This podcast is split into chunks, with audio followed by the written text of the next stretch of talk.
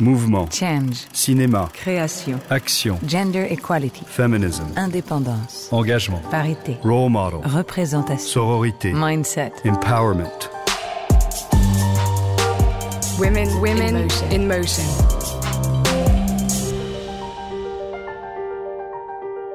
Pensez le cinéma comme un art collectif, un art qui permet de regarder des vies qui ne sont pas les nôtres, des parcours de femmes et d'hommes que l'on n'a pas l'habitude de voir ou d'écouter, mais qui sont pourtant tout autour de nous.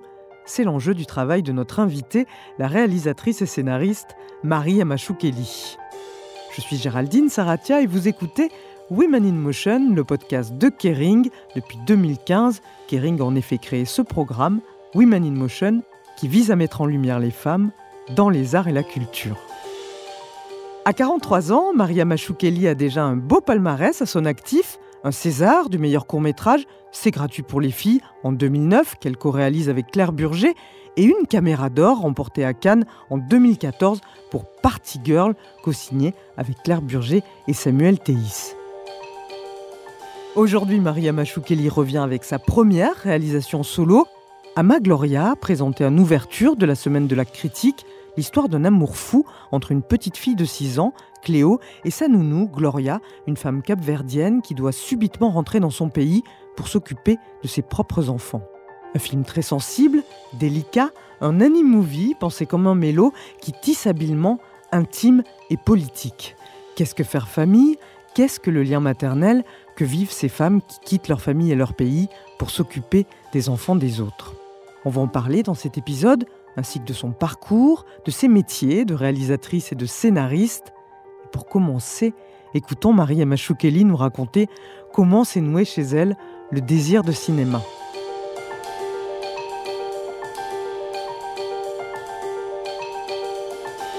Ça a commencé et très tôt et très tard à la fois. Très tôt parce que je suis allée au cinéma avec ma maman, place de Clichy, au pâté Vepler. Et ça, déjà, c'est bien. Et on était allé voir Mary Poppins. Ah. Et Mary Poppins, ça a été la plus grande joie de toute ma vie. C'est-à-dire qu'en fait, j'étais hystérique à la sortie du cinéma. Et donc, j'ai cru que c'était la plus belle chose du monde. Et après, il ne s'est plus rien passé entre moi et une salle obscure. Pourquoi vous avez tellement aimé Mary Poppins? Parce que c'est intéressant, on en parlera plus tard, mais par rapport à votre film actuel. Déjà, c'est vraiment la première fois que je suis allée dans une salle de cinéma. Donc c'est la première fois que je rentre dans une salle où on est tous ensemble, c'est une grande messe, et on regarde dans la même direction, et on regarde des vies qu'on connaît pas, qu'on découvre, et ça, c'est la première chose. Et la deuxième chose, c'est je pense qu'en fait, le personnage même de Mary Poppins, qui était un personnage voilà, de nounou, nanny, comme ils disent euh, en anglais, qui arrivait dans la vie d'enfants qui était assez délaissés, en fait, dont on prenait pas trop soin, même s'il venait d'un milieu euh, assez privilégié. Comment cette relation entre les petits, cette nounou, par euh, le merveilleux, la joie et une certaine rigueur aussi, c'est-à-dire que c'était une éducation, c'était pas simplement prendre soin, c'était plus que ça, hein, c'était élever des enfants. Bah en fait, euh, il y avait un lien qui se créait entre eux qui était hyper fort et qui avait rien à voir avec un lien de parenté ou de famille. Et la découverte que ce lien pouvait exister, ça m'a vachement aidé plus tard à voir qu'on pouvait aimer des gens follement et des gens qui n'étaient pas forcément de sa famille. Voilà. Donc il y a ce choc Mary Poppins à 5 ans. et après, le choc, Marie- plus le rien. fameux choc Mary Poppins.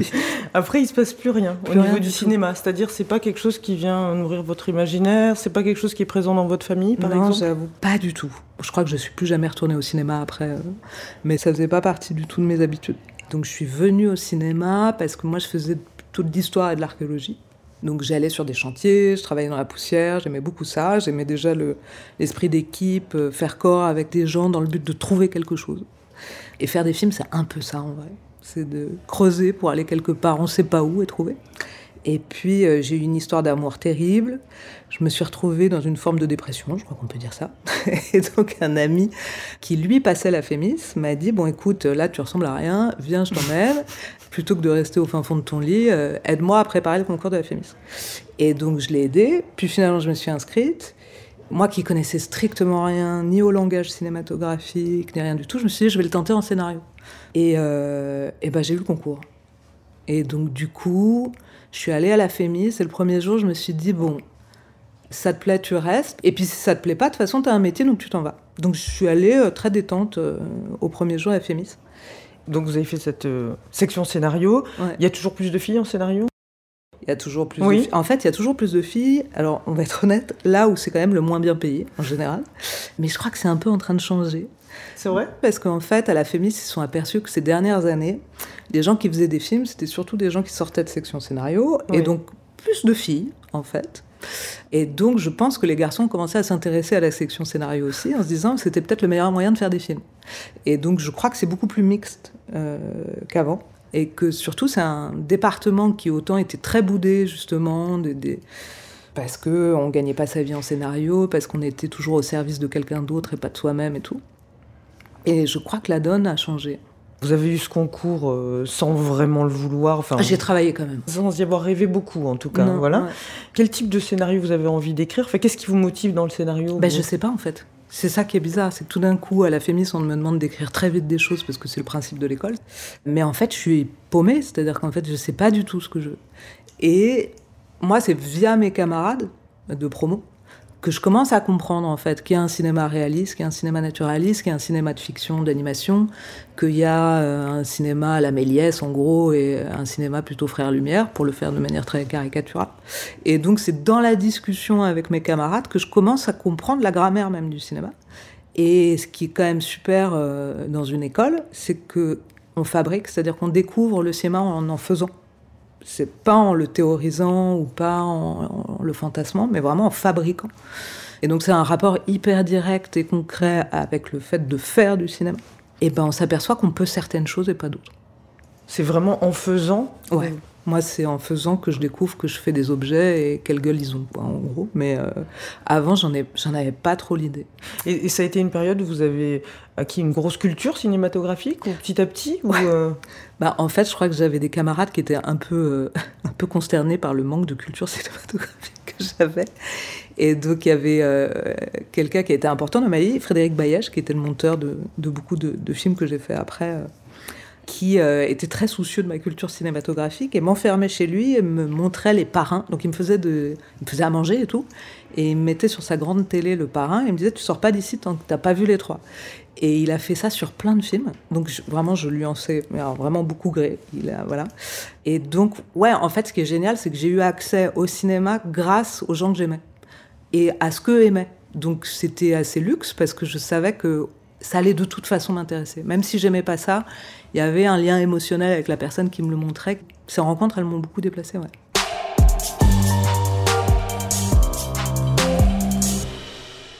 Quand on regarde votre parcours, ce qui est étonnant, c'est que vous avez beaucoup collaboré, énormément, Ouais. avec beaucoup de gens, et vous avez beaucoup co-signé. Enfin là, aujourd'hui, c'est votre premier film à vous. Ouais. Et cette envie de sortir du scénario et de réaliser, elle est venue quand? L'envie de réaliser, en fait, elle est venue assez vite parce qu'une fois qu'on a goûté au fait de pouvoir tenir une caméra, jouer avec des acteurs, monter, faire du son, mixer, etc., il y a un truc très enfantin qui se passe en vous qui fait qu'on a envie de rejouer, quoi. C'est vraiment aussi bête que ça.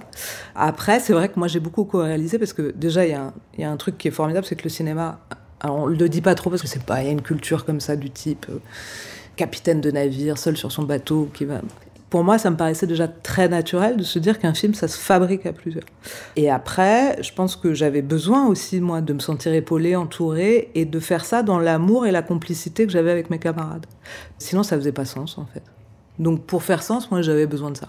Si on regarde rapidement un peu les films que vous avez co-réalisés ou auxquels vous avez participé, notamment avec Samuel Telly et Claire Burger, par exemple Forbach, c'est gratuit pour les filles qui vous a valu un César, et puis Party Girl après qui vous a valu une, une caméra d'or à trois. Si on cherche un peu le commun, euh, c'est des films qui vont être euh, avec des non-professionnels, Ouais. qui vont explorer un peu les limites entre fiction et documentaire, des films qui vont explorer les liens aussi entre les êtres. Voilà, quel type de cinéma vous avez fait finalement?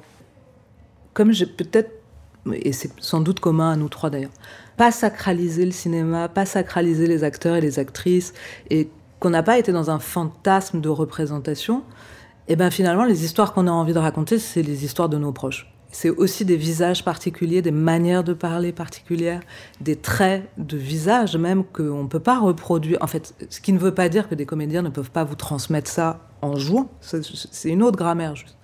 Mais il y a dans le fait de filmer des non-professionnels un désir de capter ça, tout ce passé-là, tout ce non-dit, tout ce hors-champ, qui n'a pas besoin d'être construit ou fabriqué, qui est directement inscrit dans le corps, la posture, la démarche, le visage, la manière de regarder des gens, et qui, moi, me touche beaucoup, beaucoup. On se souvient, bah, dans Party Girls, vous filmiez Angélique en grande partie, le destin d'Angélique qui était face à ses choix de vie. Est-ce qu'elle va se ranger et se marier ou est-ce qu'elle va continuer sa vie la nuit euh, Voilà. Et ça se passait à Forbach. Il y avait une volonté euh, de montrer, d'explorer aussi des corps et des classes sociales qui sont peu montrés au cinéma? Je ne sais pas si elles sont peu montrées, parce que finalement, euh, soit dans le documentaire ou dans la fiction, il y a toujours eu ce courant-là, et ça a toujours en fait existé dans le cinéma. Donc il n'y a pas la prétention d'aller, je sais pas, euh, dénicher ou montrer des choses que personne n'aurait montrées avant. En revanche, il y a une nécessité de dire que ces gens-là ont le droit aussi au cinéma et qu'on a le droit toujours et encore de les regarder, que chaque vie a quelque chose à offrir, à raconter, et que euh, dans une salle de cinéma, on peut regarder ensemble dans cette direction-là. Des vies qui ne sont pas les nôtres, mais qui nous parlent. Et qui sont incarnées par des gens qu'on n'a pas l'habitude de voir, qu'on n'a pas l'habitude d'entendre, et qui pourtant sont en permanence autour de nous. Donc pourquoi ne pas aller les regarder? Hmm. Et donc la question de juste adresser un regard ou une écoute, bah, c'est important. On le sent aussi dans, votre nouveau film. Donc là, on vous retrouve à Cannes neuf ans plus tard. Ama Gloria, c'est un film qui fait l'ouverture de la semaine de la critique. C'est la première fois que vous réalisez un film seul. Donc c'est l'histoire de, Cléo, qui a 6 ans, et qui aime follement Gloria, qui est sa nounou. Et il arrive un événement dans la vie de Gloria qui fait qu'elle doit repartir très vite dans son pays pour mm. s'occuper de ses propres enfants qu'elle avait laissés pour venir travailler euh, en Europe. Et donc c'est un événement complètement déchirant dans la vie de, Cléo.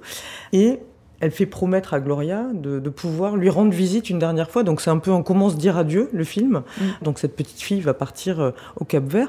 Il est où votre désir à vous dans cette histoire? Qu'est-ce qui vous a emmené à raconter ça? Alors c'est horrible, c'est très narcissique. C'est euh, quand j'étais petite, c'est horrible de commencer comme ça, mais, mais c'est ça. Effectivement, quand j'étais petite, j'ai été élevée par une femme qui était donc ma nounou, qui s'appelait, qui s'appelle toujours Lorinda d'ailleurs. Et j'ai été élevée vraiment euh, par cette femme qui m'a donné euh, tout l'amour dont j'avais besoin et aussi une rigueur et le fait de, voilà, elle, elle était là aussi pour m'apprendre les choses bien et pas bien à faire dans la vie. Et un jour, elle est partie. Elle est partie parce qu'elle est retournée dans son pays et elle a voulu faire sa vie dans son pays, en fait. Maintenant qu'elle avait assez d'argent, ainsi que son mari, pour le faire. Et après, quand même, ce qui était intéressant, c'était d'un peu élargir le propos, de sortir juste de voilà l'anecdote autobiographique, et de me rendre compte que quand même, euh, il y a toujours eu ces femmes, toujours, qui se sont occupées des enfants des autres alors qu'elles pouvaient pas s'occuper des leurs. Et ça, quand même, ça pose une question folle, qui est une question à la fois économique, sociale, euh, et surtout, moi, ce qui m'intéresse beaucoup, c'est intime. C'est-à-dire, qu'est-ce que ça fait Certes, par besoin euh, financier, économique, etc., d'être dans cette position-là, à cette place-là, qui est jamais une place euh, évidente ou désignée comme naturelle. Il y avait quelque chose à, à explorer, à interroger, parce que ça nous entoure tous les jours, quoi, tout le temps en faisant des recherches sur le film et en m'intéressant au cas des nounous, quoi, ce qu'on appelle les nounous. Je suis tombée, et ça, cette histoire, elle m'a complètement sidérée, fascinée, tout ce que vous voulez, sur des photos, des très vieilles photos du 19e, de bébés américains, tout propres, tout jolis, tout blancs, très bien habillés, face à l'opérateur quoi de l'époque. Et derrière ces bébés, il y a quelque chose qui est très effrayant. Il y a un grand voile noir et il y a des mains qui dépassent, qu'on ne voit pas, qui sont gantées et qui tiennent l'enfant. en fait, ce qu'il y a derrière ce voile, c'est des nourrices noires. Et c'est des nourrices noires qu'on cache derrière un voile parce qu'on ne veut pas les montrer sur la photo. Et pourquoi ce sont ces nourrices qui tiennent l'enfant? C'est parce qu'en fait, à l'époque, il fallait des temps de pause très longs pour prendre le cliché. Et quand c'était le parent, c'est-à-dire la mère ou le père naturel de l'enfant qui le tenait, l'enfant se mettait à crier parce qu'il connaissait pas son parent. Et donc, on demandait aux nourrices noires, souvent, de se mettre derrière. Et on les a toutes couvertes d'un voile. Donc il y avait aussi l'envie de dire, bon, il y a quoi derrière ce voile en fait? Hum, hum, Et hum. pourquoi il y a ce besoin de le cacher? Pourquoi on ne veut pas reconnaître ça? Certes pour des raisons coloniales, certes pour des raisons de domination économique, et aussi pour cette question, je crois, extrêmement taboue, c'est qu'en fait, il y a, y a quelque chose de l'amour qui existe et dont on ne veut surtout pas parler. Mm. Ça, je me suis dit, tiens, c'est marrant, en fait, cet amour-là, il est complètement tabou. Le film, il essaye d'interroger voilà, ces fluctuations dans ce sentiment d'amour fou qui traverse les uns et les autres et dont on ne veut pas dire le nom jamais. Vous avez tourné euh, en grande partie au Cap Vert. Euh, Il y a d'ailleurs il y a beaucoup d'enfants hein, qui tournent dans le film. Il y a un des enfants, César, hein, je crois, enfin, qui joue donc le, le fils de, de Gloria, euh, qui lui vit vraiment ça dans sa vie, je crois. C'est-à-dire Ouais. sa mère est vraiment partie. Que ce soit donc Abnara qui joue la, grande fille ou euh, Harry qui donc joue César le petit. Et Ilsa qui joue donc Gloria, en fait c'est vraiment leurs histoires parce que c'est une histoire on ne peut plus banale et classique là-bas entre guillemets, c'est-à-dire qu'en fait les femmes partent faire leur vie comme on dit là-bas pour envoyer de l'argent au pays, mais en même temps comme c'est très accepté comme un, phénomène économique et de, de vie euh, quotidienne, Enfin, il y a une vraie solidarité en- entre les gens et du coup, il y a une profonde blessure quand même à pas être élevé. Enfin, c'est évident, il y a une injustice incroyable à se dire que sa propre mère part élever d'autres enfants que soi-même. Mais c'est accepté comme un fait. euh, c'est comme ça. Il faut faire avec.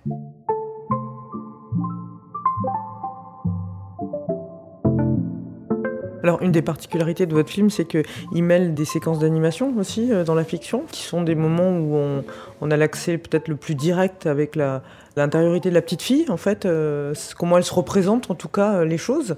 Comment vous avez abordé ces séquences-là Racontez-moi. C'était pour moi une façon de rentrer dans l'imaginaire de Cléo et surtout de euh, nous faire ressentir à nous, spectateurs, par des images tout ce qu'elle n'arrivait pas à dire et à formuler parce qu'elle n'avait que 5 ans et demi.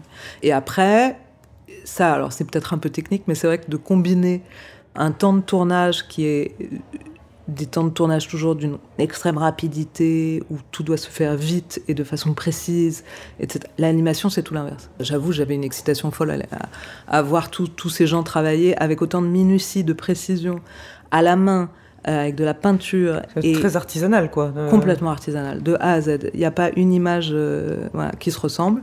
Et surtout, comme c'est un flux très tendu quand même, on peut pas revenir en arrière. C'est pas des séquences du remords, quoi. T'as pas de remords, en fait. C'est t'avances et t'as intérêt à prendre les bonnes décisions, parce que voilà. Voir se fabriquer ça et à un moment donné pouvoir faire lecture et voir les- ces 12 minutes d'animation se déployer avec les couleurs et tout, c'est assez euh, satisfaisant, ouais. Votre film, si on résume, c'est le trajet de deux émancipations, finalement. L'émancipation de cette femme, Gloria, qui va dans son pays pour vivre sa vie, être autonome financièrement, élever ses enfants, et cette petite fille qui, elle, va accéder à de l'autonomie en se séparant. Donc, euh, et c'est un film qui pose beaucoup la question du regard aussi, c'est-à-dire euh, qui regarde, où est-ce qu'on regarde, d'où on regarde, à quelle distance on regarde. Enfin, je crois que c'est c'est très central. Au-delà de ça, je pense qu'en fait, sur la question du regard, et c'est un peu pour reprendre enfin, ce que je vous disais au début, mais c'était Romain Gary, je crois, dans La promesse de l'aube, qui disait Dans ses yeux, il faisait si bon vivre que je n'ai jamais su où habiter depuis. Et je crois que effectivement, on n'habite pas un pays, on n'habite pas une maison, on n'habite pas un appartement, on habite dans le regard de quelqu'un. Et quand ce regard-là s'éloigne, disparaît, est à reconquérir, peu importe après d'où on parle, c'est la question que le cinéma euh, travaille tout le temps. Qui nous regarde et qu'est-ce qu'on regarde et comment on se construit. voilà. Dans le cas de ce film, voilà, chercher ce regard dans lequel il faisait si bon vivre, ah ben, et en faire le deuil, qu'est-ce que ça raconte ouais. Est-ce que ça existe, un regard féminin, pour vous? Un cinéma du point de vue des femmes, oui. Oui. Ça existe, ouais. Ça existe, il faut que ça existe plus. C'est vrai que quand je vois des films réalisés par des femmes, eh ben je sens que ça résonne pas pareil, ou ça résonne à un endroit qui me parle plus directement, en fait. Et c'est surtout de leur point de vue, à l'endroit de leur désir à elles. Quand ça apparaît, on a l'impression que c'est nouveau, parce qu'en fait, c'est si rare que euh, ça nous apparaît toujours comme une nouveauté, même deux siècles plus tard. C'est ça qui est fou. C'est-à-dire que c'est en permanence, ça apparaît comme une nouveauté, alors qu'en fait, c'est là depuis le début, de temps en temps. Et on redécouvre euh, Jeanne Dillman aujourd'hui, on redécouvre Jeanne le Dillman meilleur film de tous les temps, Absolument. et Chantal Ackerman et Delphine Seyrig. et Alice Guy, et etc. Et on les redécouvre en permanence, en fait. On n'en peut plus de les redécouvrir. Maintenant, on a envie de dire, bon, bah, c'est bon, elles sont là depuis le début, quoi. Euh, elles ont toujours existé, et il faut arrêter de les effacer des, des livres d'histoire ou des programmations. Ça, ça me paraît fou. Et vous avez l'impression que, que ces regards ils se complexifient, qu'il y a de plus en plus de films de femmes qui vous intéressent aujourd'hui, que vous voyez, réalisés par des femmes, je veux Ah dire? ben, il y a de plus en plus de films de femmes euh, qui m'intéressent. Il y a de plus en plus de femmes qui osent prendre la parole, parce que c'est pas le tout d'avoir quelque chose à dire, autant faut-il pouvoir le faire. Et moi, je trouve que c'est un combat qui est toujours difficile quand on est une femme. Faut pas se mentir non plus. Hein. Voilà, comme on voit qu'il y a de plus en plus d'exemples de femmes qui ont réussi à le faire, je pense que de plus en plus de femmes vont tenter ça et y arriver en fait. À force, ils s'habitueront, comme on dit. On en est où aujourd'hui pour vous? C'est-à-dire que on dit bon bah cette année par exemple là on est à Cannes, il y a plus de films de femmes en compétition, c'est mm. vrai cette année. Après si on regarde sur la production et tout ça c'est plutôt un peu en recul. Il y a des gens qui disent oui, alors on est plutôt dans un temps de backlash. Vous vous trouvez qu'on en est où? Qu'on est plutôt dans une époque où, où ça s'ouvre ou... Je crois que ça s'ouvre mais je crois qu'il faut en permanence, et c'est ça qui est pénible quand on est une femme, je crois, c'est qu'il faut en permanence battre le fer, et que ce n'est jamais gagné. Et donc, oui, il pourrait y avoir des enfin backlash, je sais pas. L'histoire est un éternel backlash des femmes et, et, des minorités en général. Donc, mais non, moi je me dis depuis 50 ans, en tous les cas en France, les progrès qui ont été faits à l'endroit des femmes, euh, pour les femmes et grâce aux femmes et par les femmes, il est hallucinant en fait. C'est-à-dire qu'on a gagné en 50 ans ce que 2000 ans d'histoire n'ont pas forcément réussi à faire avant. Donc j'ai vraiment espoir. Et je crois que la nouvelle génération quand même nous donne l'exemple et nous oblige à continuer. Et je la trouve très exigeante au bon endroit pour ça. On a vu là récemment, c'est vrai que ces remises en question, elles sont aussi beaucoup venues euh, des corps techniques en fait, et, de jeunes générations qui disaient peut-être les conditions de tournage là ça va pas, euh, peut-être il faut, faut, faire peut-être, et c'est peut-être des très bonnes nouvelles d'ailleurs, plus attention à comment on filme, plus attention à comment on se comporte sur un plateau. Et tout ça, c'est des choses qui sont plutôt euh, vertueuses en fait. Bah, c'est vertueux et puis surtout ce qu'on oublie un peu quand on fait du cinéma, c'est que c'est des terrains ou des territoires que, à plein d'autres endroits dans la société, c'est déjà gagné. C'est-à-dire qu'on on essaye quand même de parler mieux aux gens. Euh, il y a des DRH aussi pour ça. Et donc, il y a eu un effort quand même à plein d'endroits de la société pour faire en sorte que dans les conditions de travail, ça se passe de manière plus fluide et sans zone grise, justement. Et simplement, je crois que le cinéma s'aligne à ce qui est déjà fait, en fait, à plein d'endroits. et juste, on a eu du retard, je crois. Oui, parce que jusque-là, il y avait aussi cette histoire de que pour créer, on pouvait peut-être se permettre de faire souffrir. Oui. Mm. Alors euh, ça, c'est un fantasme. Euh, enfin, je sais pas pourquoi on a pensé ça. En fait. C'est quelque chose qui a perduré en fait assez, assez longtemps. Enfin, alors ça a complètement perduré. Je crois que ça perdure encore, hein, en fait. Mais que la jeunesse mette euh, une limite à ça et, et, nous rappelle à l'endroit de la civilité, en fait, bah, c'est très bien.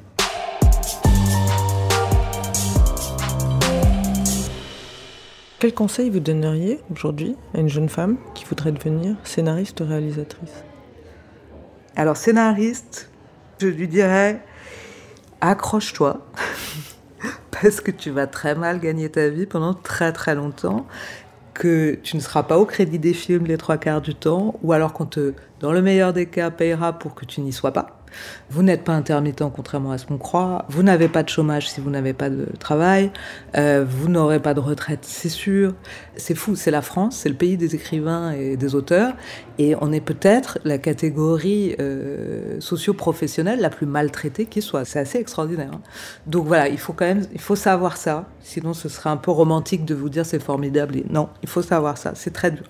Après, c'est la promesse de se découvrir soi-même et de découvrir des gens qu'on aime. Donc ça, c'est quand même pour ça, c'est voilà, pour ça qu'on appelle ça un beau métier. Et alors, que vous diriez-vous une jeune fille qui veut devenir réalisatrice pour le coup? Ah bah fonce, go Il faut se lancer, il faut faire, il faut se, sentir légitime. Ce regard-là précisément, euh, bah on en a besoin, il nous a manqué, donc il faut continuer à être là. Quoi.